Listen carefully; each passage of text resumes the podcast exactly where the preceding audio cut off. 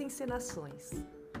Performance é uma linguagem artística híbrida baseada na prática teatral, que o artista se utiliza de outras linguagens como dança, música, pintura, escultura, instalação, fotografia e vídeo em seu processo de criação e apresentação performática.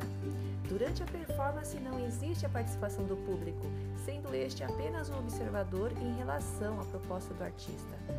O happening também é uma linguagem artística híbrida, só que diferente da performance, porque além de ser imprevisível, na maioria das vezes apresenta o texto, os atores e a participação direta ou indireta do público espectador.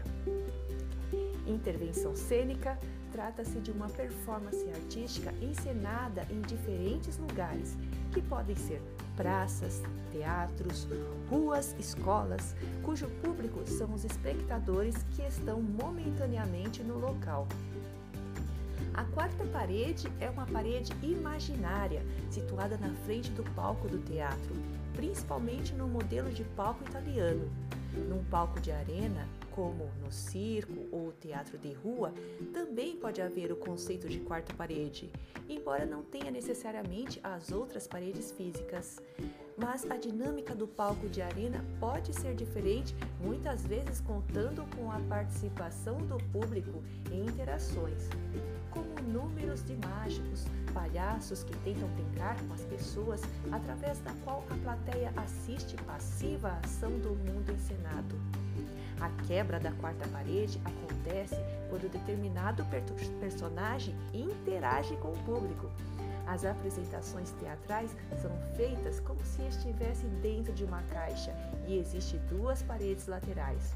Uma parede ao fundo, onde geralmente fica o cenário, e a parede da frente, que é onde o público se encontra. Ao falar com o público, os atores estão quebrando a quarta parede teatro pós-dramático, termo formulado pelo crítico e professor de teatro alemão Hans Dies Lehmann. Trata-se de uma forma criada a partir de diretores, grupos e experimentos teatrais que não se satisfaziam mais com o modo tradicional de se contar a história ou de tratar o real a partir dessas formas tradicionais.